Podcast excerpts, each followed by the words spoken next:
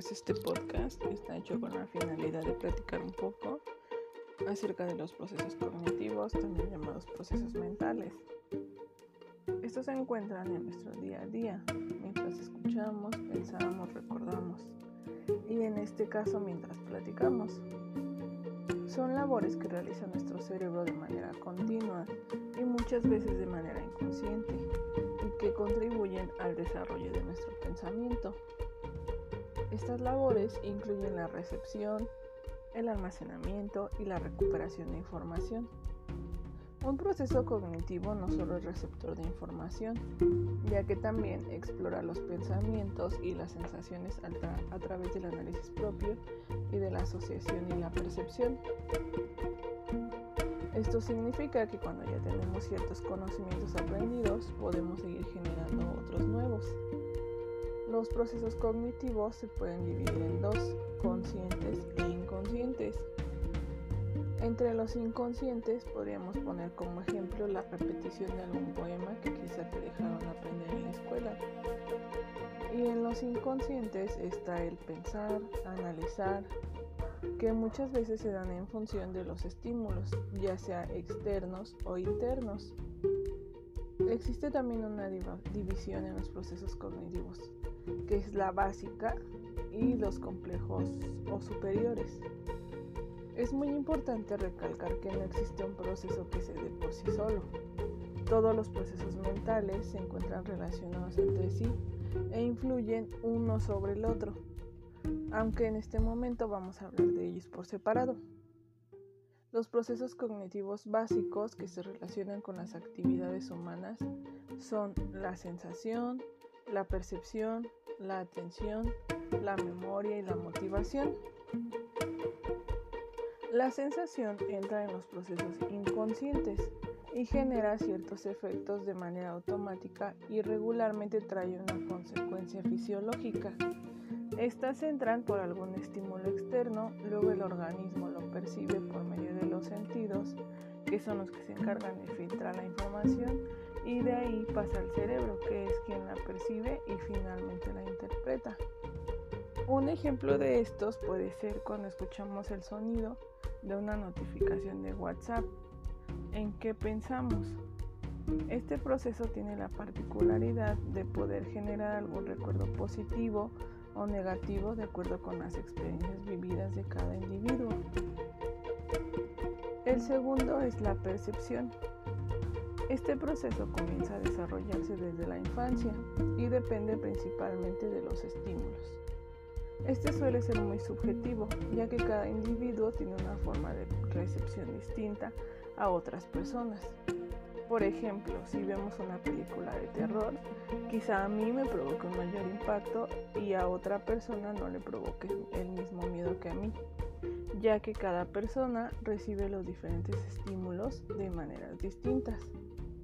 Cada quien tiene un sentido de percepción diferente.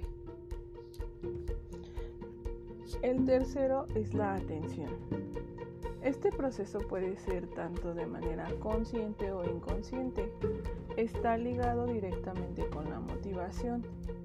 Este es un proceso paulatino que también se va adquiriendo con el tiempo y desde que somos muy pequeños. Consiste en seleccionar y poder concentrarse en los estímulos que cada uno considere relevante para así poderlo procesar adecuadamente. Es imposible procesar los estímulos en su totalidad, por eso es que la atención se centra en aquello que es verdaderamente importante para cada persona. Para ejemplificar de una mejor manera la atención, podemos imaginar que es un tipo de filtro que va seleccionando lo que es de lo que no es importante. Actualmente vivimos saturados de estímulos, así que es relevante conocer acerca del mecanismo que nos ayuda a centrarnos en lo verdaderamente importante. Otro proceso es la memoria. La memoria tiene una relación estrecha con la atención, porque las memorias dependen directamente de la atención que pongamos a la información recibida. La memoria nos permite recuperar cierta información cuando la necesitamos. Existen memorias muy efímeras y otras que a través de ciertos sistemas de repetición se pueden ir consolidando hasta llegar a ser memorias a largo plazo. Entre otras cosas que podemos basar la memoria se encuentran experiencias pasadas, datos que anteriormente ya habíamos recibido, sensaciones en concreto y hasta movimientos corporales. Por último tenemos la motivación.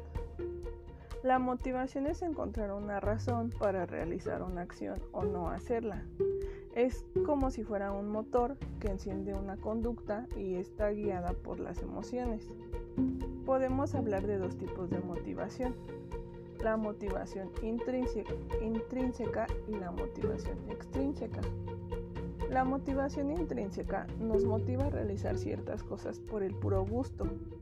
El reforzador es simplemente algo que nos hace sentir bien, nos desestresa o nos alivia. Y la decisión siempre viene de la propia persona y es la propia persona quien la regula. La motivación extrínseca, por el contrario, se realiza para obtener una compensación exterior y esto puede ser dinero, reconocimiento, un premio, etc. Y si bien esto puede incrementar la productividad, regularmente viene acompañada de un aumento considerable de desequilibrio, de estrés, de frustración, etc. Así es que si a esta acción le quitaran la motivación extrínseca, es seguro que dejaríamos de ejecutar esta acción. Un ejemplo puede ser el hacer ejercicio, que si no se tiene una buena motivación, es muy fácil que claudiquemos en dicha acción. Por otro lado, tenemos los procesos cognitivos superiores. Estos se activan a partir de los procesos básicos y se desarrollan gracias al desarrollo cerebral. Una característica de estos procesos es que nos diferencian de los animales. De acuerdo a la neuropsicología, estos procesos se generan en la corteza prefrontal. Pero de esto les platicaré en el siguiente podcast. Gracias.